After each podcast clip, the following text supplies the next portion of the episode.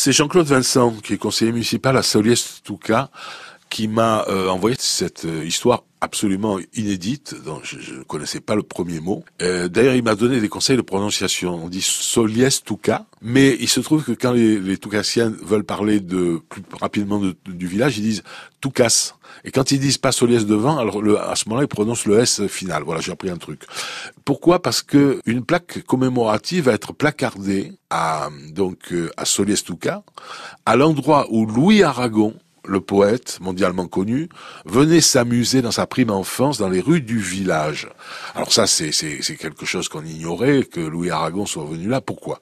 Alors je vous ai raconté l'histoire une fois sur euh, le fait que, en fait, Louis Aragon était le fils naturel de Louis Andrieux, qui était un homme politique, et que la, fille du préfet de Fort-Calquier à l'époque, euh, eh bien, euh, certaine Marguerite, euh, eh bien, était enceinte euh, d'un enfant naturel qu'on a fait accoucher en cachette à Paris. Et donc, dans sa jeunesse, alors on lui a donné le nom de, le prénom de Louis comme son père, euh, le père naturel, hein, Louis Andrieux, Louis Aragon. Et Aragon parce que le monsieur Andrieux avait passé un très beau séjour en Aragon, il a eu l'idée de lui donner ce nom, voilà, comme ça.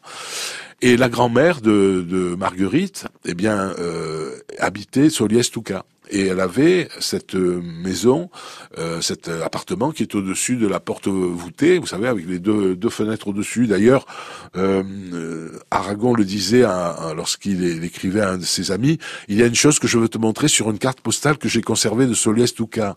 C'est une vue d'une maison ancienne où il y a une voûte par-dessus une petite rue qui traverse cette maison. C'est la maison où habitait mon arrière-grand-mère. Elle logeait derrière ses deux fenêtres au premier étage.